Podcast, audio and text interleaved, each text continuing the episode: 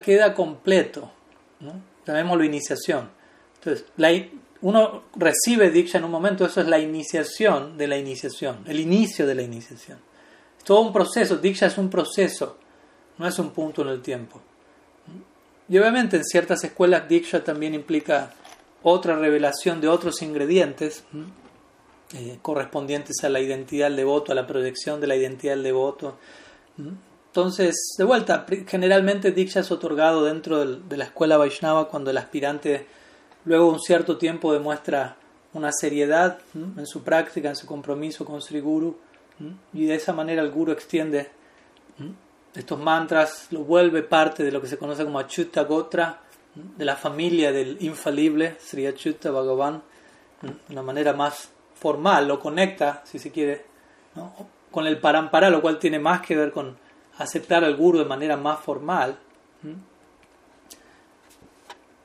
Pero como digo, no incluso en un sentido han habido devotos que no han recibido cierto tipo de iniciación, pero si cantan Harinam puramente, eso tiene el potencial también. ¿no? Chaitanya Charitamrita dice Krishna mantra, Haite have samsara mochan Krishna nam, Haite pave Krishnera charan.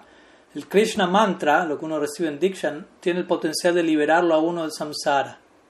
Mientras que el Krishna Nam tiene el potencial de llevarlo uno a los pies del loto de Krishna. Si la semana lo compara con dos círculos. ¿no? Krishna Mantra, lo que uno recibe en Diksha, con un círculo más pequeño y Krishna Nam con un círculo más grande. Entonces Krishna Mantra no, no, se extiende hasta tan abajo, no llega a tocar a cualquier persona, requiere cierta cualificación, requiere que uno se eleve hasta un punto y ahí uno recibe Diksha y no lo lleva uno hasta tan alto como el Krishna Nam, quien llega hasta más abajo y lo rescata a uno donde sea que esté. Y lo lleva a uno en última instancia está más alto está más arriba. Esa es la regla general. Obviamente hay algún hay, hay excepciones o no diría excepciones pero casos particulares como el de Gopa, Kumar en el Brihad Bhagavatamrita. Él, él canta Gopal Mantra y él llega básicamente hasta su realización casi última ya pero cuando él llega allá. Eventualmente él es enviado de vuelta a la tierra y es instruido a ejecutar Harinam Sankirtan para terminar de, de, refinar su, su, realización. Entonces, yo concentro más el punto entre, lo que uno recibe en esos momentos, ¿no? mantra, nam. Pero, como digo, simbólicamente en nuestra escuela, al menos ya que usted preguntó en nuestra escuela, porque cada escuela tiene su, su estándar y su abordaje, Diksha tiene que ver con con una formalización y un establecimiento más contundente del vínculo entre guru y discípulo, que es un proceso natural que se va dando con el tiempo y obviamente la aceptación sigue, ¿no? sigue aconteciendo. Bueno, algunas ideas, espero que, que haya sumado. ¿Qué más? Aquí Pundarik tiene una pregunta. Tome, el, tome la palabra, por favor. Hay Maras, Hare Krishna, dando pranams a todos los devotos. Eh, Maras, tengo en realidad dos preguntitas. la primera sería, ¿cómo uno, eh, mejor dicho, tú cómo consideras cuál es tu concepto de sinceridad y al mismo tiempo pues con los anartas que habitan en nuestro corazón para nosotros poderlos purificar, ¿sí? Y la otra pregunta sería... Eh, que si pudieras describir un poco más, un poco, perdón, la personalidad de Agavid. Agavid, ok. Bueno, sí. Muchas gracias, Numeras. eh, a ver, bueno, sinceridad. Vamos a ser breves un poco porque obviamente todos estos temas son para un par de encarnaciones y por suerte tenemos la eternidad para seguir compartiendo todo esto. Pero por un lado, yo diría por empezar la, la etimología de la palabra, que ustedes quizás ya la conocen, ya los debo tener cansados con la misma historia cada vez que hablamos de sinceridad. y les voy a seguir cansando, pues la voy a contar nuevamente, ya que nunca es suficiente.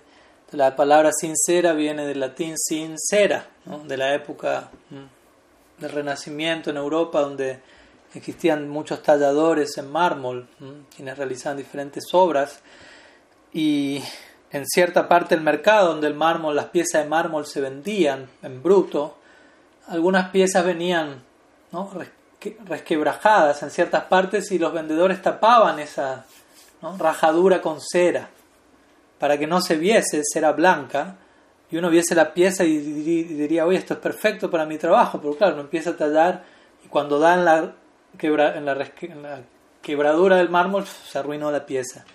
Entonces había ciertos vendedores en el mercado que decían, esta pieza no tiene cera, es sin cera, y mostraban todas las marcas, ¿no? todos los defectos de la pieza, de manera que el tallador, sabiendo dónde estaban las rajaduras, trabajaba teniendo eso en mente. Entonces la idea de sinceridad viene de ahí, interesante concepto, ¿no? de mostrarme tal como soy, con rajaduras incluidas y, trabajando en base a esas rajaduras, teniendo presente dónde están las roturas y desde ahí esculpir una obra de arte con rajaduras incluidas. ¿no? E, e, esa es la idea total ¿no? que se da una y otra vez. También encontramos en la cultura de China esta idea del, ¿cómo se llamaba? Kintsugi. Lo mismo, cuando un jarrón se rompía, ¿no? ellos en lugar de tirarlo a la basura, ¿no? lo volvían a armar, pero todas las roturas las, ¿no? las, las, llenaban con oro fundido, mostrando estas cicatrices eh, marcan historia, marcan experiencia, marcan algo importante. ¿no? no queremos tirarlo, no queremos taparlo, queremos resaltarlo. Entonces, para nosotros, para la mayoría de nosotros que, que principalmente nos encontramos en la etapa de Vajana, Kriya, Yanartha y Priti, eh, es muy importante tener esto en cuenta y, y, no avergonzarnos de nuestros anartas.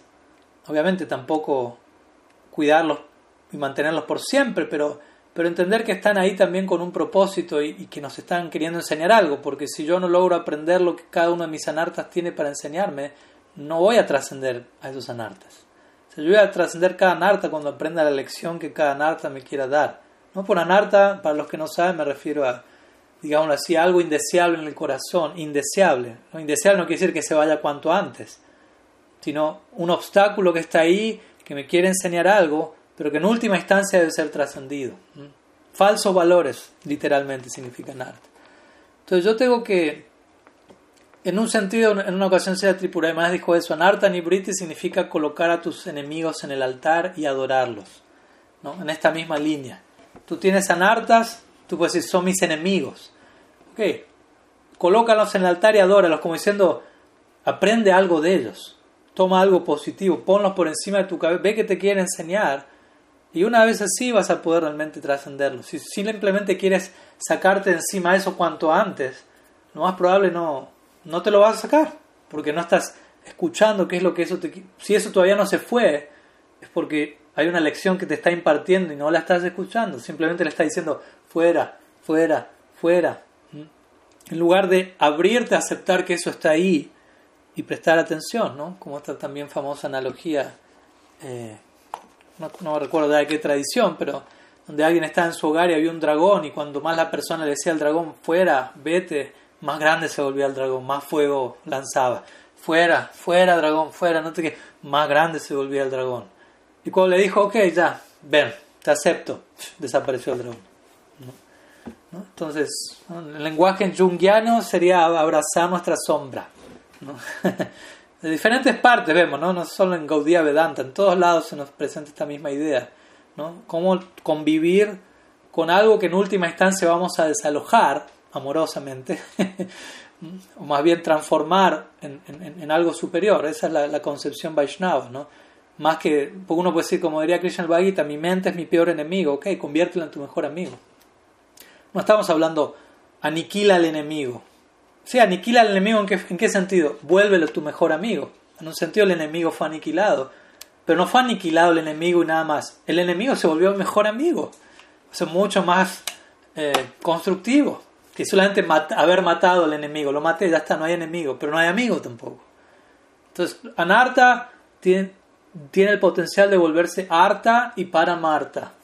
Y ese es nuestro compromiso. ¿no? Anarta significa falso valor, arta significa algo de un determinado valor en un sentido, llamémoslo así, temporal, relativo, que nos puede tener, puede tener cierto uso, y para Marta significa el, valor supremo, el propósito supremo, el amor divino. Entonces, lo que ahora sentimos como un falso valor, como un obstáculo, debemos trabajarlo de tal manera que eso se que eso sume a nuestra búsqueda, que eso nos ilumine. Entonces, muchas veces ¿no? nuestros principales problemas, de vuelta, no hay que, hay que echarle la culpa a la narta, por decirlo así. Tiene que, anarta es anarta por cómo yo me relaciono con él, diría, así, diría yo. Entonces, de vuelta, no es que el anarta es alguien más que está ahí, pobre de mí, porque ese anarta no me deja servir a Krishna como yo quisiera. No. Anarta significa yo me estoy relacionando con un aspecto de la realidad desde un lugar falso y eso se llama anarta. Yo estoy eligiendo ponerme un lente ¿no? específico de egoísmo, de ira, de cálculo, de explotación, y con eso convierto lo que veo en anarta, lo que siento en anarta. Entonces, si yo elijo cambiar mi ángulo de visión, el anarta ya no está. Obviamente, no es generalmente no es apretar un botón, me cambio como ponerme otro lente y en un minuto ya está. Es un proceso, pero, pero así funciona. Entonces es importante entender que cuando estamos llevando adelante nuestra práctica, poder convivir con todos esos elementos de una forma relativamente amigable, de una forma madura, que realmente nos lleve a trascenderlos, porque como decimos siempre, trascendencia no es eh, rechazar algo, trascendencia es integrar algo. Trascendencia no es lo que es malo, obstaculizante, no me gusta, lo odio, lo rechazo, lo tapo. No, sino que veo de convertirlo en algo superior, llevarlo a una síntesis más elevada. ¿no? Anarta significa algo todavía inmaduro, todavía crudo, entonces tengo que cocinarlo. y ahí se vuelve digerible, digamos así. Todo eso por un lado. Y en relación a eso, bueno, preguntaste algo en relación a Agavid. Agavid es un nombre de Krishna, que tiene que ver con Krishna siendo aquel que castiga, o significa el enemigo de Aga, el enemigo de Aga. Aga, ¿quién es? Aga, en realidad la palabra Aga en sánscrito significa pecado, pero puntualmente en este caso Agavid es un nombre de Krishna que tiene que ver con el enemigo del pecado, sí, el pecado en la forma de Aga Sura, famoso demonio en la forma de una serpiente considerablemente extensa de kilómetros y kilómetros. Ustedes conocen la historia, es el capítulo preliminar al Brahma Vimohan Lila, eh, que abre su boca de manera gigante, bueno, etc. No voy a narrar el pasatiempo ahora, pero básicamente significa eso, ¿no? Krishna es el enemigo de Aga, el enemigo de la personificación del pecado. Y si, si queremos podemos conectar pecado con con anarta, básicamente. O podríamos decir que una anarta nos lleva sí, a incurrir en pecado, una visión distorsionada de la realidad nos lleva a actuar de forma que es considerada pecaminosa. Obviamente cuando nosotros decimos pecado no lo, no lo, no lo invocamos en un término donde tratamos de infundir temor, usted es un demonio, pecador, ríndase, arrepiéntase de sus pecados. Pero sí, al mismo tiempo decimos todo eso. Quizás con otro tono, pero si usted está incurriendo en pecado, quiere decir está conduciéndose en la vida em, con falsos parámetros. Usted está dejando que, falsas nociones definan su existencia.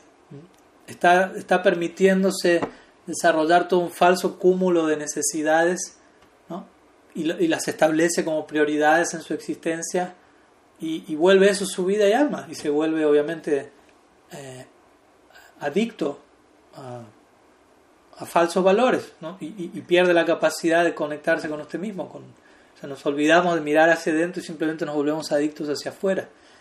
Adictos al placer, por ejemplo. El concepto de placer tiene mucho que ver con, con pecado en la concepción védica. ¿no? Porque, y, en, este mundo, lamentablemente, una, una, de las distorsiones centrales es confundir placer con felicidad. Cuando placer tiene más que ver con un electroshock. Eh, sensorial, digámoslo así, ¿no? una, experiencia intensa sensorial que, que, no sé, que libere una determinada cantidad de dopamina que yo voy a traducir como estoy feliz. El problema es que ¿no? en su momento yo me sentía feliz, no sé, una persona puede pensar yo me sentía feliz yendo al casino y apostando 20 dólares por noche, pero se imaginará que a las 3 noches ya 20 dólares no alcanza para sentirse feliz, no para experimentar. Entonces 50 o ahí subió, se activó la dopamina de vuelta y incluso podemos analizar todo eso a nivel biológico, neurológico y uno dice, ahora me sentí mejor. Sí, déle unos minutos a la experiencia y ya va a demandar más.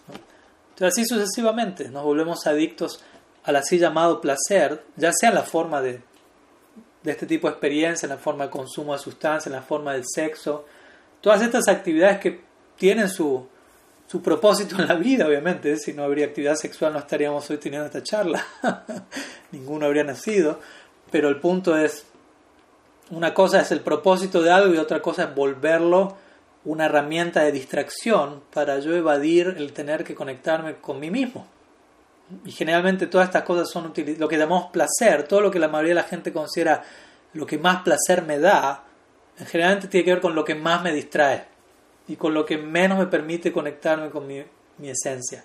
Entonces, de ese lado hablamos de pecado, ¿no? no condenando a nadie, simplemente mencionando esas actividades distraen del verdadero logro de la vida y generan todo un cúmulo de falsos valores y nos, nos autodefinimos con todo eso. Y obviamente no le extrañe que se vaya a sentir deprimido, vacío, en todo un, un desfile de crisis, porque está demasiado atento en la dirección equivocada. Entonces, haga vida, en resumen, es Krishna matando todo eso. Para resumir, ¿no? O sea, adoramos a Krishna pidiéndole que nos ayude. Obviamente, tenemos que hacer nuestra parte, no solamente Krishna, ayúdame, haz todo esto tú y yo, yo espero mientras. Yo voy al casino mientras. Voy a dejar de ir cuando tú mates a ese demonio. No, no. Tenemos que hacer nuestra parte. Pero, pero también es, es uno de los tantos nombres de Krishna que indica ¿no? la forma de su nombre, justamente el nombre de Krishna no es diferente de Krishna, y a través del canto el nombre de Krishna uno puede superar ciertas tendencias, pero como sabemos, uno no debe utilizar el santo nombre únicamente como eso y luego continuar pecando, porque eso ya pasa a la categoría de aparada, que es mucho más grave que papa o pecado. La séptima ofensa al canto es utilizar el canto, el santo nombre, ¿no? recurrir como una herramienta para librarse de los pecados, pero para luego estar libre de condena alguna y volver a, pecar, a pecar ¿no? y, así sucesivamente. No. Entonces vemos de qué manera también uno tiene que abordar estas cosas. Bueno, algunas ideas. ¿Qué más? ¿Alguna otra pregunta? Leshwari Mohini Dasi tiene una pregunta. Adelante. Aribol, ¿se escucha? Sí. Eh, quiero saber qué significa la palabra kunti. Kunti. Kunti. Kunti, ¿cómo, lo escribe? Porque hay, a ver, vamos, vamos a entenderlo. ¿A qué, ¿A qué se refiere con Kunti? ¿A la reina Kunti o a lo que los devotos tienen en la garganta? Yo creo que estas dos cosas. Es que no se escriben igual y no se pronuncian igual. Pero bueno, vamos a hablar de las dos cosas ya que estamos. Gracias. De nada. O sea, en realidad lo que nosotros tenemos aquí en la garganta, yo lo mencioné hace un rato cuando hablé de Kali Chela, del discípulo de Kali, que aparece, dije, con Sika, Tilak, Bhaktinotakur, diría, y Kanti. ¿no? Esto se llama Kanti. Kanti mala. ¿Mm? Kanti mala en realidad. Otra palabra más para acomodar. Primera y segunda iniciación, Kanti mala. Si quieren, me acuerdo una vez hicimos toda una clase únicamente abordando términos mal pronunciados, mal entendidos en el léxico Vaishnava. Puede ser para otra ocasión. Acá es un tráiler. Entonces, Kanti Mala. ¿Qué quiere decir Kanti Mala? En realidad, Kanta en sánscrito significa. Eh, bueno, primero Kunti. Bueno, usted tiene ahí a Kunti. Estoy viendo, ahora entiendo también un poco la pregunta. Kunti es el nombre de. De de la famosa reina Kunti, bueno, eso creo que lo conocemos todos, quién es Kunti, Kunti Devi, nos estuvimos hablando hace un rato de, de, de los Pándavas, perdón, y bueno, Kunti Devi es la madre de ellos, ¿no? Así que ahí se siguen conectando un poco las, las ideas.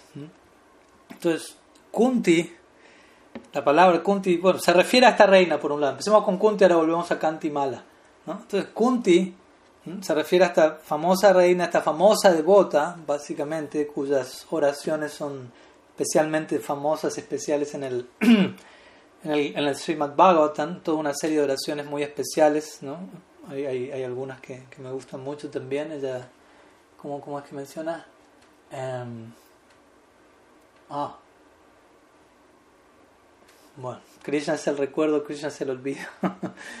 Em, mm. Bueno, me acordé la segunda, me quería acordar la primera. Jai Maishvarya Sutrasi Vedamana Punam Vedamana Maram Punam Naibarhatya Vidatumbai Tuama Kinchana Gocharam. Esa es la segunda, me quiero acordar del verso anterior, ya, ya llegará. Eh, allí Kunti está diciendo Janma Aishwarya Sruta Sribir. Janma Aishwarya Sruti Sribir. Janma significa buen nacimiento, Aishwarya significa opulencia, Sruta significa conocimiento y Sri significa belleza.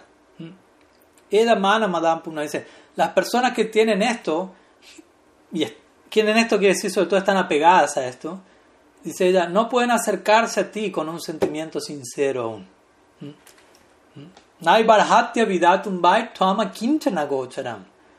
Tales personas necesitan volverse a kinchana. A kinchana quiere decir desprovisto de posesiones materiales.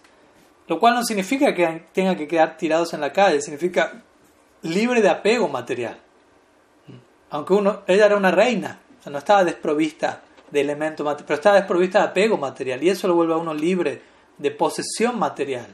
Pues libre de posesión material quiere decir libre del sentido de posesividad en relación a lo material. Eso es ser akinchana. ¿Mm? ¿Mm? Y también akinchana, a significa Krishna. ¿No? Krishna el Bhagavad Gita dice todas las letras yo soy la A. Entonces dice akinchana quiere decir aquel que tiene como única posesión a Krishna es el lado positivo, no solamente libre de posesión material, sino posesiones espirituales, por decirlo así. Entonces, ella menciona este punto, ¿no? Esa es la única forma, si no, naturalmente uno va a quedar completamente atrapado por estas diferentes Janma, Ishvarya, Sruta, Srivir, etc. Entonces, Kunti, por un lado, tenemos a la reina, Kunti, que tiene que ver, bueno, diferentes significados, en este momento no me viene, tiene más que ver con, con las con personas, con hijos. Eh, estoy pensando que, otro, en qué otro contexto aparece, ¿no? Porque antes la palabra Kunti tiene que ver con, obviamente es en, honor a la reina, pero el significado de la palabra Kunti en sí no es Kanti, o sea, diferentes palabras. Kanti, aparte del del cuello, está Kanti sin H, que quiere decir fulgencia, ¿no? Radha Kanti, etcétera, brillo. Pero Kunti tiene que ver con la idea de personas. Después podemos averiguar más. Pero bueno, y Kanti con H, Kanti, tiene que ver con Kanti Mala, como dije. Mala significa guirnalda y Kanti o, collar y Kanti viene de canta. Canta quiere decir eh, cuello. Entonces Kanti quiere decir algo que está en el canta, algo que está en el cuello. Entonces Kanti Mala significa guirnalda que está en el cuello, en pocas palabras. Collar, en otras palabras. Nosotros decimos collar, viene de cuello, collar. ¿Mm? Kanti, mala. De hecho, es interesante cómo el sánscrito funciona. Pero, por ejemplo, utkanta en sánscrito, conocemos la palabra utsaha, quiere decir entusiasmo. Y utkanta quiere decir como extremo entusiasmo, como mucho anhelo. Y utkanta quiere, ut quiere decir como hasta el cuello y el punto es extremo anhelo y entusiasmo, es decir, los aires vitales están subiendo al cuello y está uno a punto de abandonar este mundo si no obtiene Krishna. Extremo anhelo. Se llama Utkanta, que quiere decir hasta el cuello. Pero uno entiende qué es hasta el cuello. ¿no? En este caso significa mi vida está a punto de salir. ¿no? Los aires vitales están subiendo con un gran anhelo por obtener una visión de mi amado y si no viene, ¡pum! Utkanta, anhelo. En bengali se dice akanta, hasta el cuello. Pero eso se refería más a los festivales donde Mahaprabhu se reunía con sus devotos a honrar prasadam. Y él les pedía a todos que honrasen y les volvía a servir, les volvía a servir hasta akanta, hasta que se llene, no solo el estómago, hasta el cuello, que le quede un poco de aire vital nomás. Entonces, kanti mala significa, se refiere al collar ¿no? que también me acuerdo hace unos meses cuando vimos el ciclo del Sikshastakam, está simbolizado las tres vueltas. Si la Krishnadas Kaviraj Goswami, cuando él invoca el tercer verso del Sikshastakam, ya tenemos un tres ahí, él dice, oh mundo entero, tomen este verso y cuelguen su, pónganlo alrededor de su cuello, enguirnáldense con este verso continuamente y recuérdenlo. ¿no? Entonces, una manera de concebir, bueno, este, kunti, este canti, perdón, eh, es la personificación del tercer verso, son tres vueltas, tercer verso del Sikshastakam. Trinada piso tarora pisa gishnuna, amani. Ahí tenemos las tres primeras líneas para ocuparnos en Kirtaniya Sadahari.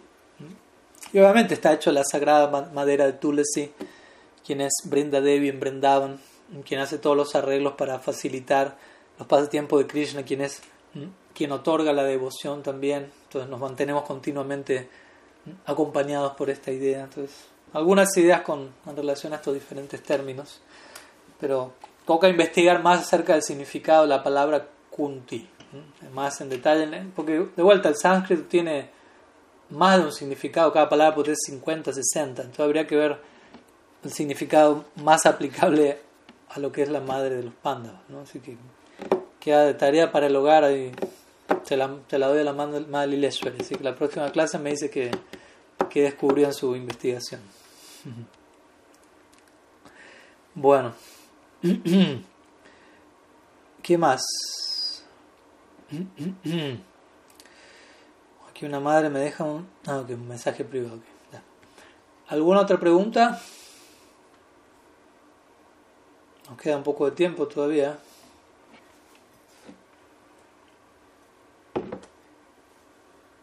¿Pero alguien más hizo otra pregunta aparte tuyo? ¿Alguien, ¿Alguien más levantó la mano? ¿Hicieron alguna pregunta? No. Creo que no. A ver, estoy viendo si alguien... ¿No? Adelante, Kulananda.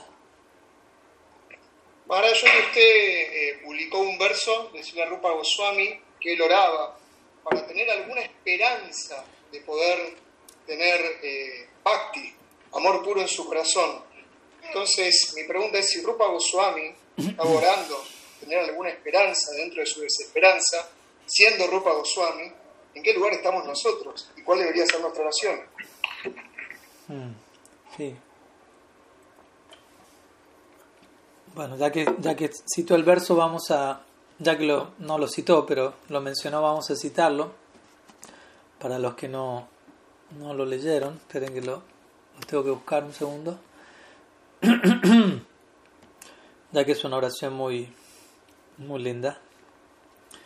Entonces, la Rupa Goswami, este es un verso del Stava Bali de Rupa Goswami. Rupa Goswami es básicamente, eh, por decirlo de alguna manera, el seguidor principal de Sri Chaitanya Mahaprabhu, quien, como su mantra lo dice, Sri Chaitanya Manobishtam Shapitam Yena Bhutale, quien conocía, conocía hasta tal punto lo que había en la mente de Sri Chaitanya que él fue capaz de plasmar y establecer eso a lo largo del mundo a través de sus escritos, que en última instancia establecen de manera sistemática, sobre todo la idea, el proceso, la práctica para alcanzar eventualmente aquel, aquella realización que constituye el regalo de Sri Chaitanya, la forma de Bhakti Rasa y un tipo muy particular de Bhakti Rasa, un Nato Rasa. Eh, entonces, él compuso muchas obras.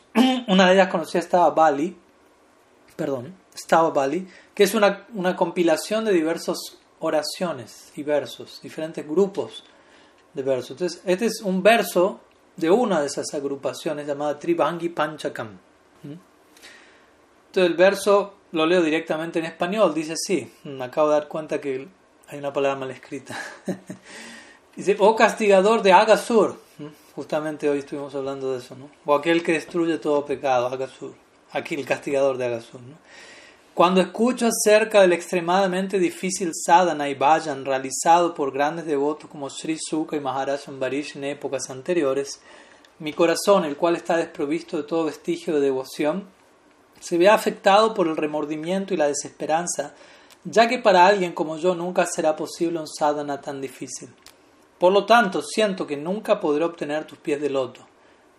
Primera parte de la oración. ¿no? Hasta este punto no se ve muy esperanzador el horizonte. Pero, dice el verso, cuando observo las olas de misericordia que tú has extendido por todas partes, desde Brahma hasta los más degradados pecadores, ahí aparecemos en escena, al menos mi persona, mi corazón se apacigua nuevamente, otra palabra que tengo que agregar ahí, y se ve invadido por la luz de la esperanza.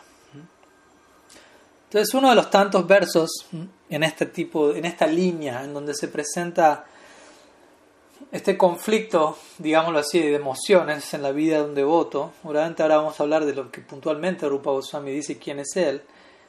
Pero el punto que acá se presenta es por un lado, bueno, la meta es muy elevada, muy avanzada, la práctica tiene su exigencia y yo me siento incapaz al respecto, me siento muy pequeño, muy insignificante, etc. Por un lado podemos sentir eso y se pide se pide mucho de mí, entrega total, no soy capaz, etc. Ya sabemos para dónde va esa lista. Ahora, por otro lado, cuando estamos a punto, como quien diría, de tirar la toalla, ponemos al otro lado de la balanza la infinita magnitud de la gracia que está llegando a nosotros. Y ahí es donde aparece el principio de la esperanza en donde pese a que podemos aún carecer de cualificación, de atracción, de gusto, etc., la naturaleza de esa misericordia es tan, tan excelsa que, al final, a fin de cuentas, la esperanza es lo que termina ganando. Ese es el punto. En, cierta etapa de la práctica, el, el bote, ¿no? el devoto está viajando en un bote tratando de atravesar el océano de la ilusión y el bote se va moviendo, por un lado comprobando su propia descalificación, pero por otro lado entendiendo el poder de la gracia que está llegando, y la descalificación y el poder de la gracia que está llegando. Y al final del día, ¿qué es lo que gana? El poder de la gracia que está llegando. Si usted al final del día concluyó, no, mi descalificación es más grande que la gracia de Mahaprabhu, hay un problema ahí. Hay un problema en cómo usted está entendiendo las cosas pero necesita comprobar su descalificación. Eso es parte del proceso también. Porque si no vamos a, buscar la gracia desde un lugar muy desagradecido, justamente. ¿No? Si queremos gracia, ¿no? tenemos que ser agradecidos. Y si somos tener ser agradecidos significa comprobar esto que viene a mí es tan grande. ¿Y cómo me doy cuenta que es tan grande? Porque me doy cuenta que tampoco lo merezco. Porque si yo pienso todo lo que está llegando a mí lo merezco, no voy a apreciarlo como realmente es, porque para serles honesto, la gracia de Mahaprabhu no es algo que, podemos merecernos. el principio mismo de la misericordia sin causa, de inmediato nos habla de algo que no podemos merecernos. Como diríamos más de una vez, algo injusto. O sea, el principio de la gracia divina es injusto, pero injusto en el buen sentido de la palabra. No es justo, o sea, no obedece a la justicia, no obedece al merecimiento. No hicimos algo para merecer eso, pero aún así está llegando. Y esa es nuestra fortuna, básicamente. ¿Se entiende? Y eso es injusto, injusticia divina. Esa es la única injusticia que existe, básicamente. No existe otro tipo de injusticia. Todo lo demás cae dentro del, del departamento del karma. ¿Qué quiere decir justicia? Justicia divina, justicia infalible, como lo quieran llamar. Una agencia divina que no falla en administrar el principio de causa y efecto. Fuera de ese principio de karma, el otro departamento es kripa, misericordia, y eso es injusto en un sentido trascendental. Entonces esa es nuestra esperanza, básicamente, que pese a toda la descalificación que usted me quiera mencionar, porque uno, a uno le toca escuchar eso varias veces, no, Maharaj, yo tengo esto, sí, esto, siento esto, no, no. Sí, pero al final del día la gracia que llega es más grande que todo eso, que todos sus anartas puestos juntos a un lado de la balanza. Entonces, si, si sigue insistiendo en que sus anartas son más grandes que la gracia de Mahaprabhu, ahí usted está demasiado apegado a sus anartas y demasiado identificado con eso y los está sobre glorificando. Hoy hablamos que había que adorar los anartas desde un lugar en particular, no desde este lugar, no hasta el punto de, de que eso termine pesando más en la balanza de la gracia. Entonces, si la Rupa Goswami aquí está orando en un ejemplo extremo de humildad, por un lado, entendamos quién es Rupa Goswami, ¿no? Paradójicamente, Rupa Goswami es un asociado eterno de Sri Sri Krishna. Pero él se está expresando aquí en el humor de Rupa Goswami, en el humor de un sadhaka. Humor de un que decía el humor de un practicante, pero claro, es un, un practicante perfeccionado. y uno dice, pero es un practicante perfeccionado, no se lo ve pasándola muy bien. Se lo ve sufriendo, diciendo que tiene, está experimentando desesperanza, dolor, y todo eso a nosotros nos puede confundir, porque uno generalmente no quiere eso. Uno practica vida espiritual para parar de sufrir, aunque con el tiempo uno debería descubrir que esa no es la meta de la práctica espiritual. Sigue siendo una idea muy egoísta todavía esa, quiero dejar de sufrir. O sea, está bien, pero primero tengo que aprender a actuar de manera de no sufrir, porque si yo actúo de manera equivocada, violenta y al mismo tiempo quiero dejar de sufrir, soy una bestia, básicamente, soy un animal. Si hago sufrir a todo el mundo y al mismo tiempo le oro a Krishna, ayúdame a no sufrir. O sea, eso no es algo muy, muy lindo, no es muy, no es muy, espiritual. Entonces, pero incluso si uno quiere dejar de sufrir siendo una buena persona, eso, eso no tiene mucho que ver con la vida espiritual todavía. Tiene más que ver con un impulso instintivo humano, donde uno no quiere sufrir, es entendible. Pero eventualmente en la medida que uno crece y uno contempla el potencial que nos acompaña por gracia divina, nos damos cuenta, la meta última no tiene que ver con dejar de sufrir, tiene que ver con dar amor, con dar placer, como hablamos hace un rato, no con recibir placer, con dar placer. Ahí está mi, mi placer, por decirlo así de alguna manera. Entonces aquí Rupa Goswami se muestra aparentemente sufriendo, sufriendo al comprobar al, escuchar acerca del ejemplo de grandes devotos como Sukadev Goswami y Maharaj estrictamente hablando, su Rupa Goswami está por encima de ellos. Rupa Goswami está en una posición más elevada que Sukadev Goswami y Maharaj Ambarish. Pero de vuelta en el rol de un sadhaka, ¿qué quiere decir un sadhaka? Un practicante. ¿Qué es un practicante? Alguien, un practicante de bhakti, una de las cualidades centrales es su humildad. Y un practicante muy avanzado de bhakti quiere decir alguien que tiene mucha humildad. Y alguien muy avanzado es alguien que, que más que sentirse seguro pensando ya tengo a Krishna, ya lo logré, ya, hago todo perfecto, va a sentirse cada vez más pequeño porque va a acercarse más y más hacia lo infinito. Y va a darse cuenta, esto es cada vez más grande, más grande, más grande. ¿Y dónde quedé yo? Al borde de la no existencia. Pero eso no es algo que me baje la autoestima. Es como yo parado ante el océano. Usted no se va a sentir grande ahí. Quizás se siente grande parado ante una hormiga, pero si le toca ir hasta ante el océano, usted no se va a sentir grande, no debería al menos. Pero no se, no se tiene por qué sentir mal. Tú aquí Rupa Goswami en verdad no se está sintiendo mal. Es una lamentación eh, extática, una lamentación llena de anhelo por incrementar aquello que él ya tiene a plenitud. Esa es la naturaleza del amor. Estoy lleno pero la naturaleza del amor es siempre puede llenarse más, siempre puede rebalsar más.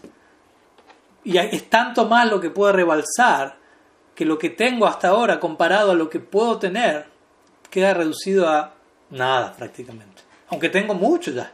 Es una experiencia subjetiva muy paradójica. Mahaprabhu diría Naprema Gando Darapina. Dice, él diría, en mí no existe ni siquiera el aroma del amor divino, ni el olor quedó, no hay nada. Como cuando uno tiene alcanfor en una cajita, ya no hay alcanfor, pero queda el aroma. Él dice, en mí no hay ni el aroma. Pero cuando uno observa Mahaprabhu, objetivamente uno ve, nadie exhibió síntomas de amor divino como él en la historia de la humanidad. Y él está diciendo, yo no tengo nada de eso. Entonces uno tiene que empezar a darse cuenta, uy, a la hora de entender qué es el amor divino, mm, esto se, se, presenta de una manera mm, como diría Rupa Goswami, el amor se mueve de forma zigzagueante, de manera impredecible. No es fácil de entender.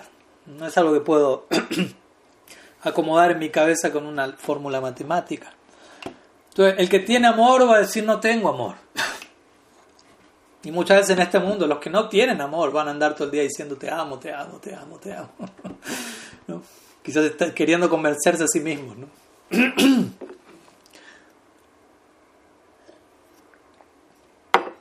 Mm, de hecho, sí. Creo que es en el Gita Govinda o en el. Bueno, en alguna de las obras de Kavi Karnapur, quizás. Srimati Radharani dice: ¿no? Aquel que dice yo te amo no entiende nada acerca del amor. Porque todavía está diciendo yo. Todavía hay una consideración de sí mismo. No se ha olvidado por completo de sí mismo en amor divino. Si realmente usted ama a alguien plenamente, usted se olvidó de sí mismo. Está entregado a dar placer al objeto de su afecto. Cosas así, ¿no? Entonces, y el que ama a alguien más que decirle te amo va a estar muy ocupado en amar a la persona y en demostrar ese afecto de mil y una formas, más que hacerlo público, repetirlo una y otra. Y, o sea, si a mí alguien me dice te amo demasiado seguido, voy a empezar a, durar, a dudar ¿no? de esa persona. ¿Por qué me está diciendo eso tantas veces? Me quiere convencer, se quiere convencer. Este grupo Goswami saben que tiene amor y él aquí está expresando no tengo amor. ¿Mm? Interesante. Y él está diciendo, oh, tales devotos como Sukha Maharaj, Ambarish, y él es más elevado que ellos. Y él dice, ellos están abordando un, sadhana extremadamente fuerte, pero uno estudia el sadhana que Rupa Goswami tenía y era mucho más intenso que, que los ejemplos que él está citando aquí. ¿No? Si uno estudia Sad Goswami Astakam, como los Goswamis ¿no? llevaban a cabo su día a día, cuánto, cuánto cantaban, las reverencias que ofrecían a diario, las austeridades que realizaban. Eso sí que era increíble.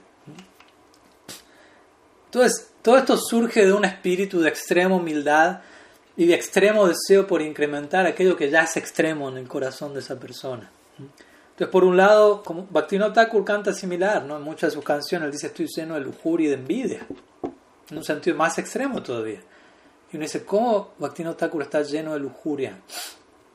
O sea, uno tiene que pensar, bueno, o él realmente estaba lleno de lujuria, o, o no, pero lo está, compuso la canción pensando en nosotros, o no está pensando en nosotros, realmente lo dice desde un lugar genuino de sí mismo, y al mismo tiempo no tiene lujuria, pero experimenta como si la tuviese debido a a, algo en particular. Sí, lo último.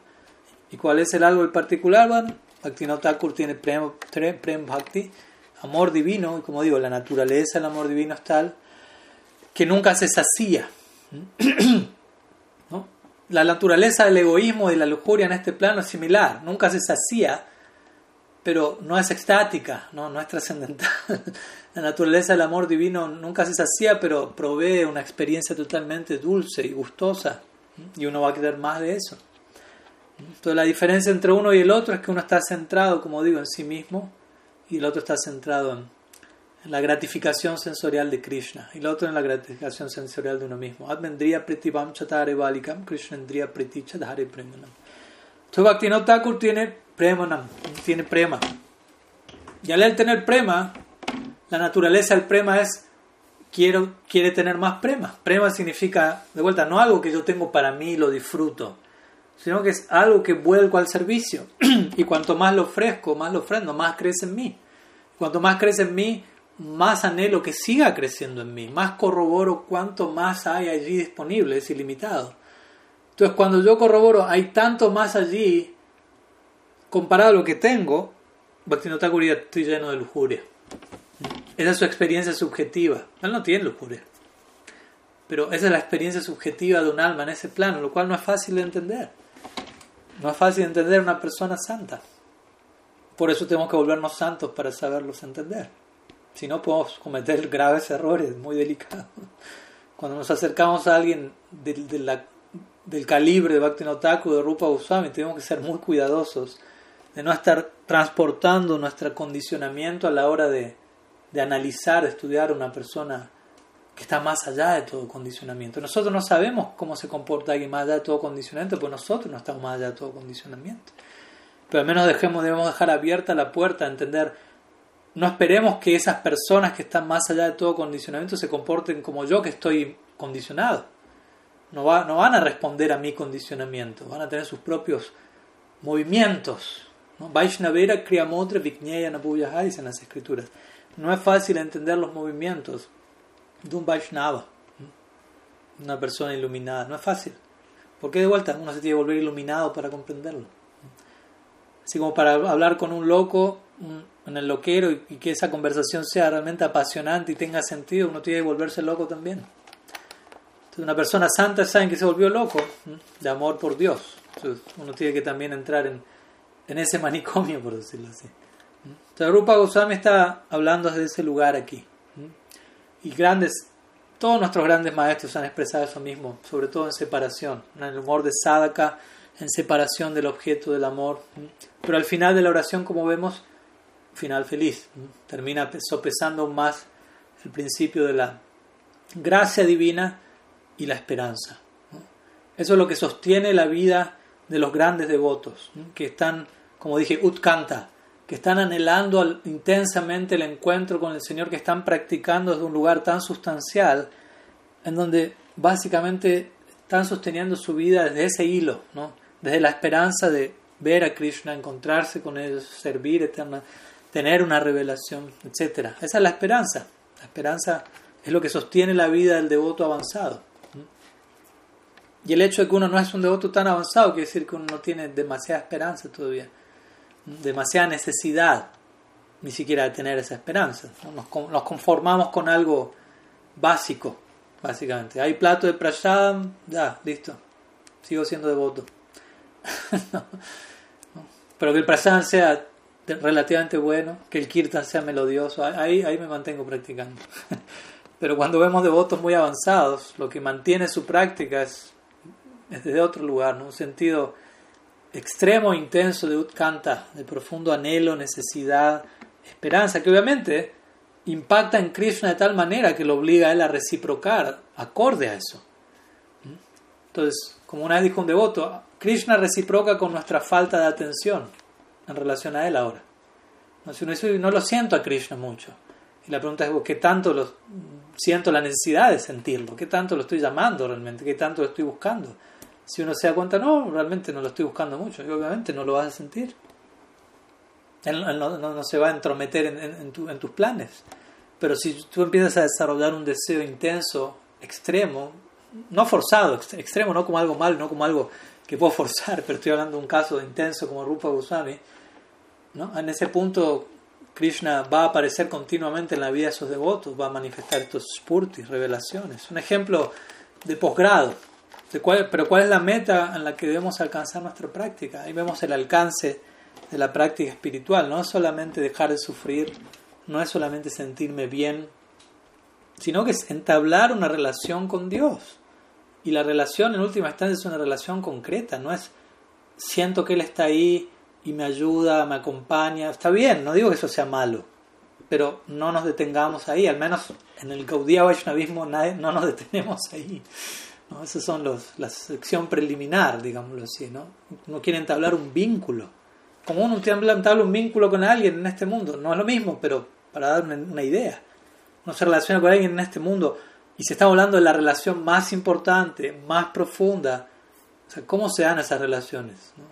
Tiene que haber interacción, no solamente desde un lado, tiene que haber profundidad, tengo que conocer a la persona, viceversa, tengo que verlo, tengo que tocarlo, tengo que escucharlo, tengo que, toda mi, percepción tiene que, conectarse con esa persona, desde un lugar Digo todo esto para que entendamos que la meta última probablemente es más de lo que uno imagina, ¿no? y, y eso es importante, es importante irnos educando al respecto para no ser conformistas y pensar que la práctica termina acá la vueltita nomás, ¿no? Pero tampoco para desanimarnos pensando, uy, queda tanto que todavía estoy muy lejos, no, nada. Donde estamos ya es algo glorioso y como digo, la gracia, la naturaleza, la gracia que llegó es tan poderosa que eventualmente nos va a ir conduciendo allí si nos cuidamos de hacer las cosas bien. Sí, bueno, algunas ideas al respecto, espero que, que sumen. Son oraciones muy elevadas en realidad, hasta un punto uno puede imitar eso, a uno no le corresponde, o sea, uno puede recitar esa oración anhelando acercarse a los sentimientos de Rupa Goswami, ¿no? porque la pregunta también estuvo ahí, ¿qué hacer con eso? Así como uno recita el Sikshastakam, en la medida que van avanzando los versos, uno quizás se va identificando cada vez menos con los versos.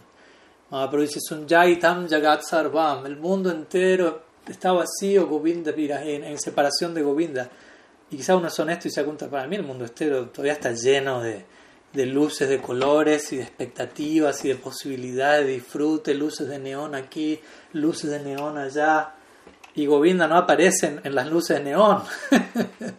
¿no? Muchas veces, lamentablemente, lo que más brilla para uno no es Govinda, ¿no? son otros planes, otros proyectos. Eso es lo que enciende la vida de uno, lo que motiva la vida de uno. Y Krishna sí está, está en el armario, cada tanto lo saco. ¿no? Entonces gradual, quizás sea vergonzoso y lo, lo presento un poco tragicómico, pero parte del proceso también reconocer eso y ver qué hacer para ir, ¿no? como replanteando el orden de las prioridades hasta que eventualmente uno pueda llegar a recitar un verso así sintiéndolo, sintiendo realmente sin Krishna todo está vacío, porque realmente sin Krishna todo está vacío, no es que, que puede que no sea así, sin Krishna todo está vacío, sin Dios todo está vacío. El problema es que nosotros vivimos tranquilos sin percibir eso, encontrando plenitud sin Krishna. Entonces eso muestra el grado de la ilusión de uno, básicamente, y eso nos tiene que llevar a, a ponernos más las pilas en nuestra práctica y querer despertar, básicamente, más y más a la verdadera realidad. Como diría Silasya Maharaj, la búsqueda de Sri Krishna la más hermosa realidad. No descanse hasta que no llegue ahí.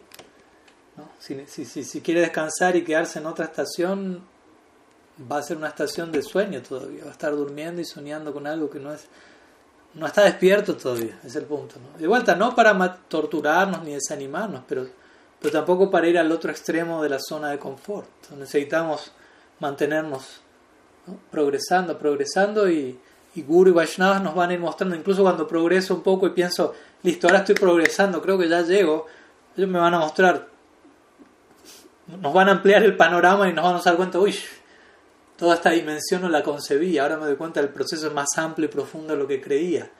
Pero en vez de desanimarme, debo sentirme feliz, uy, qué bueno, estoy despertando a la verdadera dimensión del proceso. Y cuando uno piensa ahora sí, ¿no? como la famosa historia del muchacho que fue a aprender el Bhagavatam y, y, volvió y el padre dijo, ¿entendiste el Bhagavatam? Sí, papá, ahora sí, que me mandaste. Papá dice, no, va a estudiar el Bhagavatam de vuelta. y él vuelve, otra, la segunda vez vuelve y le dice, a ver, ¿alguien está llamando? ¿Qué es esto? Un segundo. En fin, eh, la segunda vez, como ustedes saben, el chico vuelve y, le dice, ahora sí, papá, la primera vez pensé que lo entendí, no entendí nada. Ahora que fui por sonar, lo entendí. Vuelve de vuelta. Como diciendo, hasta que no me digas, no entiendo nada, te voy a seguir mandando para allá. Hasta que no entiendas que la naturaleza del estudio de este tema es infinita, tienes que seguir yendo. Y eventualmente él volvió y dijo, no entiendo. Y él dijo, estás entendiendo ahora. Ahora sí, ahora empezamos a hablar en otros términos, más en serio, más de forma más realista. De vuelta, parece contradictorio, ¿no? No entiendo, ahora sí entiendes. Ah, no tengo amor por Krishna. Eso es amor por Krishna. Me dice, están todos locos estos señores. Parece que todo está vuelta patas para arriba. Pero ese es el mundo del amor, las patas para arriba. Patas para arriba a lo que nosotros creemos que es la realidad. En realidad nosotros estamos patas para arriba aquí. Estamos en contramano de la realidad. Allá todo está funcionando correctamente. Después estamos demasiado aferrados a, creer que las cosas funcionan al revés de como deberían ser. Y lo que realmente es lo vemos como ¿no? anormal, básicamente. ¿no? Entonces, estamos en el proceso de, construir ¿no? toda una serie de, de patrones y de mitos que habitan en nuestro ADN y de a poco eh, incorporar nuevos bhakti samskaras, nuevas impresiones devocionales que nos brindan otra educación, otra forma de ver las cosas. ¿Qué más? ¿Algo más? Nos queda un rato todavía, si es que vamos a, a llegar hasta las dos horas de estos últimos domingos. Si no, terminamos antes, pero si hay alguna otra pregunta. Maharaj, yo tengo una pregunta. Sí, adelante, ya Reverencias. Eh, eh, bueno, es una pregunta eh, que de pronto en otras conversaciones o en otras clases obviamente ya se ha tocado, eh, como siempre. Esto, y tiene que ver es con, digamos, con la relación que deberíamos tener, la, la, actitud que deberían tener las personas que se están acercando al, al camino de la conciencia de Krishna en relación con las, digamos, otras formas de, de espiritualidad en general, digamos, como, como otras religiones, otras eh, prácticas, otras eh, intentos de acercarse al infinito, a, a, Sri Krishna desde otras perspectivas, desde otras facetas. Eh, y en general, ¿no? Y también, eh, pues, un poco como lo que decía la Prabhupada, ¿no? Eh, que alguna vez le preguntaron que, eh, que si él había ido a Occidente a cambiar el Dios de, de, Occidente y un poco como si la Prabhupada contestaba que no, que esa no era la idea de él, sino que era ayudarles a, entender cómo servirlo mejor a su propio Dios, a su propia forma de entender a, Krishna en su propio acercamiento. Eh, y también más específicamente, digamos, si nos pudiera, pudiera dar como un poco, eh, así generalmente, pero también un poco más específicamente con respecto al, al, al, camino o a, las prácticas impersonalistas, eh, ya sea budistas o ya sea del camino pues de, de, impersonalista védico, que a veces pues desde, pues, viendo también las escrituras mucho de el Gaudilla Vaishnava a veces se, digamos que se puede malinterpretar, creo yo, o por lo menos no lo entiendo, no es tan fácil de entender eh, qué posición nosotros que estamos, digamos, apenas empezando, qué posición deberíamos tener, qué actitud deberíamos tener frente a esas otras bifurcaciones de la espiritualidad y que, que también de cierta forma están dirigiéndose hacia una, digamos, un mejoramiento espiritual y que también, perdóname, me, me alargo un, un, trecito más, y que también esto está relacionado con, con, la idea de que usted ha explicado muchas veces que también cuando hay, hay eh, devotos o practicantes que llegan, digamos, al Brahman impersonal, eh, también digamos que se considera que no caen de allá, sino que también es un logro que tiene cierto valor. Mm. Bueno. Ya. Bueno. Eh Obviamente, sí, partimos de esta idea de que cuando hablamos de, un logro espiritual, de manera muy general, eh, al menos dentro de nuestra perspectiva, encontramos un, ah, como una, una, impronta muy, muy amplia, muy generosa. ¿no? Desde el día uno empezamos a escuchar acerca de posibilidades de destinos en la trascendencia. Uno estudia un libro como Brihad Bhagavatamrita de, de Sanatan Goswami y ahí se describe todo el viaje de Gopa Kumar por tantos destinos materiales que uno desconoce y destinos espirituales ilimitados. Ilimitados. De hecho, el Bhagavatam menciona la cantidad de, de formas del absoluto en la trascendencia son asankhya ¿no? Asankhya quiere decir incontables, lo cual es una perspectiva bastante amplia y generosa en comparación a otras doctrinas que muchas veces simplemente consideran, no sé, Alá es, con todo respeto, ¿no? pero Alá es el único Dios y ya. ¿no? Mohammed es eh, Mahoma el único profeta, paremos de contar. Lo cual tiene que ver con un tipo de fe, obviamente. Entonces, en un sentido eh, objetivo, podemos decir, sí, hay diferentes religiones. En un sentido, hay diferentes formas de responder a esto. Pues, por ejemplo, Prabhupada Siddhanta diría, y es una manera válida, diría, la idea, lo primero que tenemos que sacarnos de la cabeza es la idea de que hay muchas religiones. Él, él diría eso. ¿no? Como implicando, solo hay una religión, en el sentido, siguiendo el espíritu de Bhakti Thakur, Jaiva Dharma. Jaiva Dharma quiere decir la función del alma, el vínculo del ser con el super ser. Esa es la religión del alma. Ahora, esa religión del alma aparece en diferentes eh, presentaciones, algunas de ellas más diluidas, más mixtas, mezcladas con otros elementos más rayásicos, más tamásicos, más sálvicos, o nirguna, libre de toda influencia mundana, y dentro de eso diferentes propuestas también, porque sinceramente también encontramos eso en diferentes tradiciones. Entonces es un punto importante por empezar, ¿no? Si hablamos de religión, religare, reconexión, yoga, vínculo entre el alma y la trascendencia, es el, esa es la religión, digámoslo así, una. Si queremos hablar de forma, ¿no? Eh, en cuanto a una religión. Ahora sí que vamos a hablar de varias.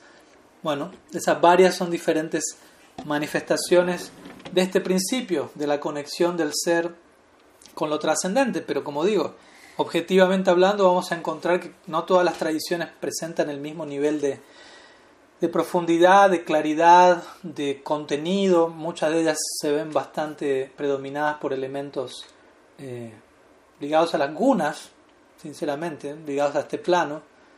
Motivaciones, expectativas.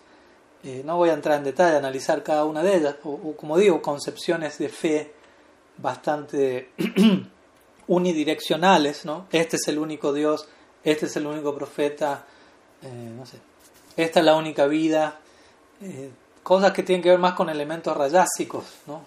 El al, o, no sé, elementos en donde no, no, hay una idea muy clara entre la diferencia del cuerpo, el alma, qué es el cuerpo, qué es el alma. En muchas religiones no, no existe a nivel teológico, ontológico, una descripción clara de, muchas cosas, de quién es Dios, de hecho. en muchas tradiciones no encontramos eso. ¿Por qué? Porque ciertas personas no, no están interesados en eso, hasta ese nivel. Entonces ahí también yo haría una diferencia entre religión y misticismo, diríamos, diría yo, ¿no? Por un lado está la religión, en este caso refiriéndome a religión como, como una serie de rituales donde incorporo a Dios en mi vida, pero incorporo a Dios en mi vida. No busco incorporarme a su vida, de vuelta. ¿no? Trato de, ser una buena persona, de no sufrir, de ser feliz en este mundo Adoro a Dios, hago cierto ritual, ofrezco los... Nada, y ya, esa es la... Como decíamos, el ejemplo con el sol, ¿no? Sale el sol, ofrezco Surya Namaskar, le agradezco el sol, gracias, y ya. No voy a ser un loco que va a decir, me gustaría ir a vivir al planeta Sol y servir allí a Surya Dev, la deidad regente. ¿no? Eso ya es como demasiado. Ciertas personas dicen, estás, estás queriendo ir demasiado lejos. Está bien con eso, el sol está ahí, nosotros acá nos beneficiamos, le agradecemos, todo está en orden. Todo sería más una orientación religiosa, más que mística. Cuando digo esto, quiero decir la persona no está tan, tan preocupada ni ocupada en trascender el ego, trabajar internamente, sino Dios se acomoda a mi vida, me mantengo relativamente en una zona de confort, doy en cierto nivel. Eso está en los Vedas también. Karma Kanda. Adoro a diferentes devas, también adoro a Dios, Vishnu, para obtener lo que yo quiero. Dios está, es parte de la ecuación. De hecho, pues si no estuviera él parte de la ecuación, no funcionaría la ecuación. Tiene que, tiene que haber algo de bhakti mezclado con karma kanda para que todo funcione. Ahora cuando vamos a orientaciones místicas en donde el practicante está realmente interesado en conocerse como alma, en trascender su condicionamiento, y en tener un vínculo libre de las gunas, libre de diferentes motivaciones separadas, ya pasamos a otra categoría. Y, como, y vemos que en una misma expresión religiosa encontramos también estas dos corrientes. ¿no? Se puede hablar del cristianismo y está la, la, faceta mística del cristianismo y está la faceta más religiosa, como la vengo explicando. En el Islam tenemos el sufismo también, que tiene que ver con, con algo mucho más trascendente que, el islamismo, el islam estándar y así sucesivamente. ¿no? En lo védico, en el hinduismo tenemos de vuelta karma kanda o tenemos lo trascendente y cuando llegamos a hablar de lo trascendente, obviamente ahí aparecen otras propuestas, otras escuelas y algunas de ellas obviamente que difieren de, del destino en la trascendencia al que apuntan en relación a nosotros. Nosotros apuntamos a a un destino muy puntual. De vuelta, el mismo es algo muy, muy puntual. ¿no? Aunque en un sentido se ha hecho, en un nivel se ha vuelto algo muy amplio y hablar, y podemos hablar de manera amplia, no hay problema, no es que estamos engañando a la gente al hablar de manera amplia, pero a la hora que empezamos a hablar en detalle de qué va el Gaudiya Vaishnavismo, es una, es una, una ventana en la trascendencia muy específica muy específica, que no digo que sea mejor, peor, o sea, obviamente es mejor para nosotros subjetivamente, pero alguien más subjetivamente va a sentir esta otra ventana puede ser mejor para mí, pero es muy puntual, con una serie de características como ustedes conocen que hay que tener cierto ciertos samskaras para sentir una afinidad con eso. Para otras personas eso es como ¿qué? ¿No? ¿No? Entonces, a, lo que voy con esto, no, no tratemos de meter al mundo entero por esa ventana, porque no va a caber. ¿no? No necesariamente tiene que pasar eso. Veces los otros tienen esta idea, ¿no? El, mundo entero tiene que volverse Gaudiya Vaishnava y no. ¿Quién dijo eso? Obviamente, hay Mahaprabhu dijo esto, Mahaprabhu también uno va a la Torah y también hay declaraciones así, Mahoma también seguro hizo una profecía así, el mundo entero tiene... El, o sea, naturalmente esto va a estar en todas las escrituras. Entonces que no vamos a pelear a ver cuál de todos tiene la razón y quién convierte al mundo entero, no, no, no es por ahí, ¿no? hay que entender la idea. Y bueno, en base a, procesos como el budismo o el Advaita Vedanta que mencionaste al final, eh, obviamente a veces encontramos declaraciones fuertes dentro de nuestra tradición para con ellos, pero uno tiene también que entender de dónde vienen esas declaraciones. Por ejemplo, no sé, Prabhupada Sarasvati dice, dice varias cosas. Te voy a compartir un verso de Prabhupada Sarasvati, no solo en relación al impersonalismo, sino a, a todo lo que no es la misericordiosa mirada de Mahaprabhu. Y cómo queda todo eso reducido a cenizas, básicamente, en comparación, en contraste subjetivamente. Entonces él dice, Kaivalyam narakayati tridashapur akasha pushpayati kala sarpa patalai prutkat Vishwapurnam sukayate vidhimahendradish kitayate यत्करुण्यकतक्षभैव भवतां tam Entonces, Prabhupada menciona, para aquel que ha recibido incluso la más leve mirada de soslayo, de reojo de, la, de Sriman Mahaprabhu, y ahora viene la lista de, de lo que pasa, las consecuencias. Kaivalyam Narakayate, el logro impersonal es igual al infierno mismo. Primera línea. Kaivalyan Narakayate, ¿no? infernal. Tridasha Pura Kasha Pushpayate, el logro de llegar a los planetas celestiales es visto como, una, como un castillo en el aire, o sea, como una fantasmagoría, como una ilusión absoluta. ¿Mm? Eh,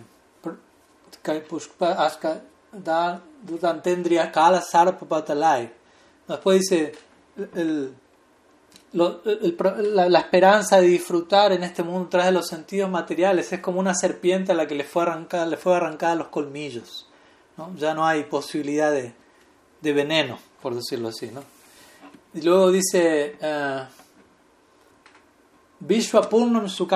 el universo entero se vuelve una morada de felicidad.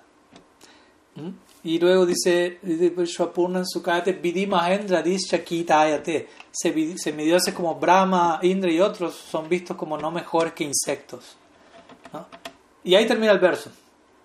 Si uno recibe la mirada misericordiosa de esos labios, tú no puedes decir, ah, bueno, podemos insultar a Brahma, Indra, a los impersonalistas, son todos unos demonios, unos insectos, y yo soy el que recibió la mirada de Mahaprabhu. No, no, no.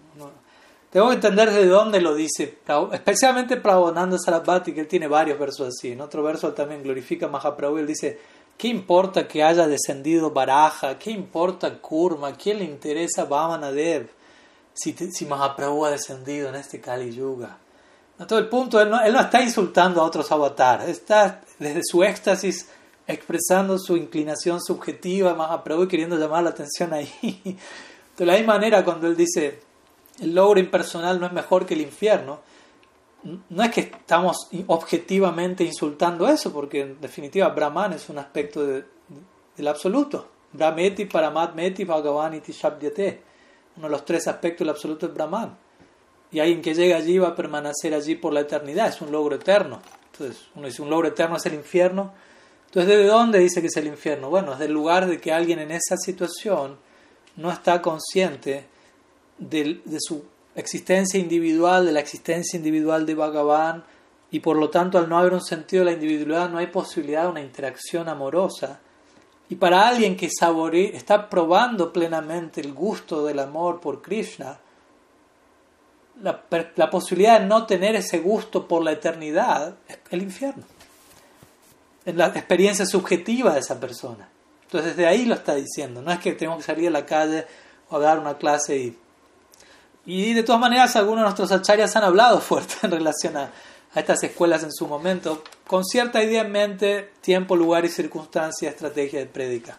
Porque también en otras circunstancias esas mismas personas también exhibieron eh, aprecio por esas mismas personas que estaban criticando. Tú no te ibas a entender Prabhupada, Prabhupada Bhaktisiddhanta, de dónde decían lo que decían. Entonces sí, para nosotros como una escuela devocional que se proyecta un logro eterno positivo en un vínculo de amor con Krishna, una realización como el, nirvana budista, el vacío, el sunyavad, la plenitud del vacío, como ellos lo consideran, o, el cero del budismo, o el uno del Advaita Vedanta. ¿no? Nosotros estamos más interesados en el 108, por decirlo así, ¿no? en todo el sistema numérico que viene después de eso. Pero obviamente uno tiene que también, a la, a la hora de, de, dirigir la mirada a esos procesos, lograr extraer algo de allí, lograr apreciar, lograr valorar elementos que, que, necesariamente positivos que están ahí, no es que todo es malo, por decirlo así, o algo por el estilo, ¿no? que a veces uno puede llegar a esa conclusión. ¿no? Y eso va a hablar más de uno que del otro, si uno llega a pensar de esa manera, ¿no? más, más bien del fundamentalismo que uno todavía tiene en su fe que del logro del otro. Entonces uno tiene que desarrollar la capacidad de, de aprender de otros místicos, de otros practicantes, pero al, mismo tiempo aprender de tal manera de incorporar eso a mi propia práctica, a mi propia fe, ¿no? de que me abro tanto a aprender de todos, que mi propia fe se diluyó y se volvió un, menjunje multi ¿no? religioso y al final no, no estoy hago todo y no hago nada al mismo tiempo. A veces también pasa eso. No, no me quiero limitar a una práctica porque quiero aprender de todos. Puede aprender de todos siguiendo una práctica. ¿No? Lo más probable es que así es como va a poder aprender de todo realmente. Si no, se puede volver una excusa para no adoptar ningún sendero en absoluto. ¿no? Querer adoptarlos todos. Nadie puede adoptarlos todos. uno puede adoptar uno, eventualmente, de, de, alguna u otra forma uno va a ser llevado a eso, no a la fuerza, pero uno va a sentir una invitación en una dirección, en otra, uno vivirá las experiencias, concluirá por sí mismo y ya. Uno desde ahí se concentra en su práctica, eventualmente uno desarrolla la madurez como para aprender de otros, incluso para aprender de otros dentro de la misma práctica. Al principio uno no puede aprender de otros ni dentro de la misma práctica. ¿no? Porque dentro de la misma práctica hay tantos practicantes, tantos grupos, tantas modalidades. Dentro del Vaishnavismo hay tantas sampradayas ¿Qué decir de otro, no? Cristianismo, Islam, budismo, Advaita Vedanta, ¿no? Partamos por, por casa, ¿no?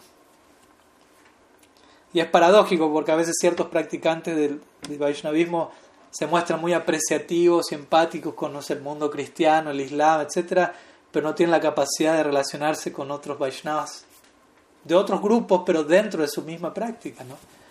Entonces eso no, deja muy bien parada la tradición ante el mundo y, y, ese, y no deja muy bien parado ese practicante ante, ante sí mismo, por decirlo así. Entonces, bueno, algunas ideas en relación a cómo, cómo interactuar de forma, obviamente, respetuosa, apreciativa, como Bhaktivinoda Thakur y otros acharyas nos han enseñado a, a todo ello, pero yo considero que en la etapa actual la comunidad Vaishnava se encuentra muy necesitada de, de, empezar por casa y por apreciar y valorar la, diversidad que, y, aprender a valorar la diversidad de una manera que, que nutra el propio foco de uno, pero beneficiándonos de, los aportes, de las contribuciones de otros, de otros Vaishnavas también. Bueno. Eh, aquí hay dos preguntas, pero ya no queda tanto tiempo, así que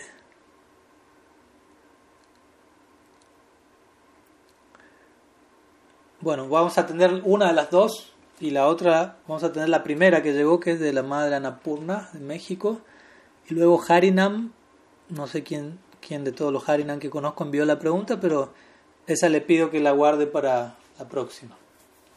Y esta la vamos a responder igual relativamente breve. Dice, a la madre Anapurna dice, a ver. Le he escuchado mencionar que un sadhaka para ir a Brindavan necesita nacer previo en uno de los pasatiempos terrestres del Señor. ¿Es ahí cuando se determina su identidad espiritual más concretamente o cuál es el motivo para ello? Algunos maestros espirituales ya están viviendo estos pasatiempos terrestres. ¿Podría ahondar también sobre si alguien ya no canta su Gayatri, cuándo es el tiempo para que ya no tenga efecto? Bueno, eso ya creo que va para otro momento. Eh, así que respondo a la primera parte. Bueno, esto lo menciona, se menciona en las escrituras, lo menciona Vishwanath Chakrabarti Thakur en detalle en su Raga Bhartma Chandrika, lo que se conoce como Vastu Siddhi. Ya acá entramos en algo un poquito más técnico, pero no deja de ser interesante.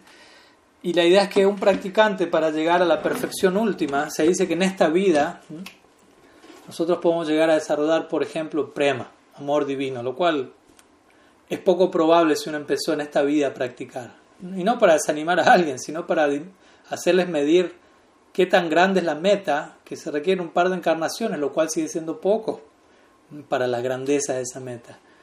Pero bueno, el punto es que cuando uno llega a ese caudal emocional divino llamado prema, aún así hay toda una serie de, etapas de desarrollo del prema. Sneha, Mana, Pranaya, Raga, Nurag, Bhava, Mahabhav, dependiendo de la afinidad que uno tenga, el tipo de prem que uno tenga. Y todo eso no es posible desarrollarlo en esta vida, en este cuerpo. Uno necesita nacer en un planeta Tierra en el cual Krishna se encuentra ejecutando su Bhauma Lila. Así como Krishna ejecutó su lila aquí 5.000 años atrás, él siempre se encuentra ejecutando su lila terrestre en algún planeta Tierra de algún universo. No es que solamente existe este planeta Tierra. Entonces existen ilimitados universos y por ende ilimitados planetas Tierra. Y el planeta Tierra es el escenario ideal para que Krishna exhiba su Nara Lila, su tiempo semejante al humano. Necesita de, un, de un escenario propicio y eso es el planeta Tierra, no Neptuno, Plutón ni Marte, con todo respeto a los marcianos y demás personalidades por allá, que tendrán sus avatares y demás manifestaciones, pero bueno, estamos en el planeta Tierra, ¿no? O sea, ya, y ya somos lo suficientemente extraterrestres estando acá. Entonces, entonces se dice que, que uno, alguien que desarrolla PREM, necesita seguir condensando esa emoción, destilándola, refinándola, hasta el punto, y para eso necesita nacer en un planeta, en un Brindavan, en un planeta Tierra, en un universo, en donde Krishna se encuentra allí. Entonces esa persona va a nacer del vientre de una gopi, en Brindavan, en el lila de Krishna, y desde el mismo vientre ya va a estar recibiendo bhakti samskaras, ya habiendo tenido prema, nace en ese vientre, empieza a recibir impresiones devocionales del vientre, ya empieza a participar del lila de Krishna en la tierra, y a terminar de refinar ese amor divino que había desarrollado en su vida anterior. Una vez que esa vida termina, esa persona entra en Golok Brindavan, en el Brindavan, llamémoslo así, celestial o eterno, del Brindavan terrestre al Brindavan celestial. Entonces, a veces el ejemplo que se da es como si alguien jugase en un equipo, no sé, un ejemplo más contemporáneo, un equipo de fútbol y, y uno O sea, uno, uno, jugaba antes en, un equipo, uno era joven, tiene 18 años, no sé qué, juega en la, un equipo de básquet, digamos, ¿no? Como en Estados Unidos ocurre, están los basquetbolistas en la universidad y de ahí pasan a lo que les llaman la NBA, ¿no? La liga profesional. ¿no? Previo a eso juegan en una liga amateur, llamémosla como sea, ¿no? Entonces ellos juegan primero en la liga amateur, son jóvenes, eventualmente alguien los compra y lo lleva a, no sé, Los Ángeles Lakers. Ahora, esa persona que es comprada, no es que de una entra en la liga profesional, lo más probable va a estar sentada en el banco de suplentes y va a estar mirando. ¿no? Porque quizás esa persona en la liga amateur era el mejor de todos. Ahora él entra a la liga profesional y se da cuenta, todos son los mejores acá. no, no solo yo, todos son mejores. O sea, es otra, otra altura, otro estándar. Entonces, para embeberse todo eso y entrar en ese ritmo y sintonía, primero él va a estar en el banco participando, hasta que eventualmente le entra a la cancha y se vuelve uno más ahí. Entonces, alguna, por decirlo así, ¿no? Es una analogía, no es perfecta. Entonces, de alguna manera, el entrar en ese brindaban terrestre es como el banco de suplente. Uno no está sentado en un banco mirando, pero uno se va embebiendo, ¿no? De todas esas personas que están ahí, que ya son asociados eternos de Krishna que lo están acompañando en su lila y eventualmente al recibir esos samskaras pendientes, digámoslo así, para destilar ese amor, esa persona se califica para acompañar a esos asociados y en el en el lila eterno en Golok Vrindavan. Entonces aquellos a veces hay devotos que dicen, si usted nació en Occidente, tiene que volver a nacer en otra vida en India para tener una oportunidad. En un punto tienen razón, porque hay que nacer en la próxima, si uno incluso llega a Prema en esta vida, hay que nacer en otro planeta Tierra en Brindavan, y Brindavan es en India. Obviamente, esos devotos no lo dicen desde ese lugar, ¿no? pero, pero algo de verdad hay ahí. Sarasvati Devi puso alguna, alguna verdad en sus palabras, aunque ellos no se dieron cuenta. Así que bueno, una breve respuesta a ese tema, que espero se haya entendido. Eh, porque a veces sí, algún devoto abandona el cuerpo y muchas veces yo escucho devotos diciendo, bueno, él ya está con Krishna en el mundo espiritual.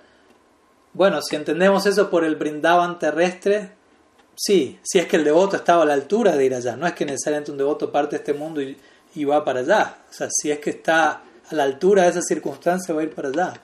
Y luego va a ir al, mundo espiritual si lo entendemos por Golok Brindavan. Obviamente ya está en el camino, no hay vuelta atrás. Desarrolló Prem. No es que va a caer de ahí, no hay peligro. Pero sí se requiere un poco más de refinamiento, como para que veamos qué tan excelsa es la emoción que, buscamos alcanzar en, en, esta escuela en particular, ¿no? para valorar más y más la gracia que ha llegado a nosotros. Sí, bueno, yo creo que por hoy dejamos aquí y si hay alguna otra pregunta, consulta, la vamos a dejar para la próxima semana no, porque les aviso, igual creo que ya están al tanto, pero la próxima semana vamos a tener un retiro de Japa online, así que espero igual que puedan participar. Van a ser dos días y varios ciclos, dos ciclos por día, así que ojalá se puedan hacer el tiempo y participar toda la jornada. Es una experiencia que estuvimos haciendo aquí en inglés varias veces ya y resulta muy, muy satisfactoria, muy intensiva, muy nutritiva para, para el canto y toda nuestra práctica. Así que vamos a hacer un primer experimento, esta vez en español, el fin de semana que viene. Yo subí ya la, la publicidad a mi Facebook, se las envié a algunos de ustedes, así que espero que la tengan presente y si no la voy a volver a subir en estos días. Pero es el fin de semana que viene, aviso porque recibí varias notificaciones de Zoom que varias personas están, se estaban conectando este fin de semana.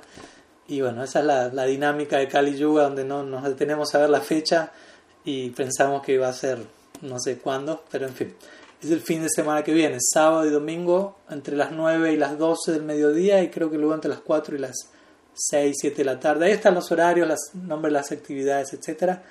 Así que ahí nos estaríamos viendo. No va a haber ciclo de preguntas y respuestas generales, pero sí va a haber ciclo de preguntas y respuestas relacionadas al santo nombre. Así que vamos a tener dos intercambios, sábado y domingo. Y el otro domingo, al otro fin de semana, retomamos de vuelta este ciclo, así que si quedó alguna pregunta pendiente, se la guardan para, para ese día. Así que muchas gracias a todos. Ki jai, Shiman Mahaprabhu ki jai, Sri Harinam Sankirtan ki jai, Gaur ki jai.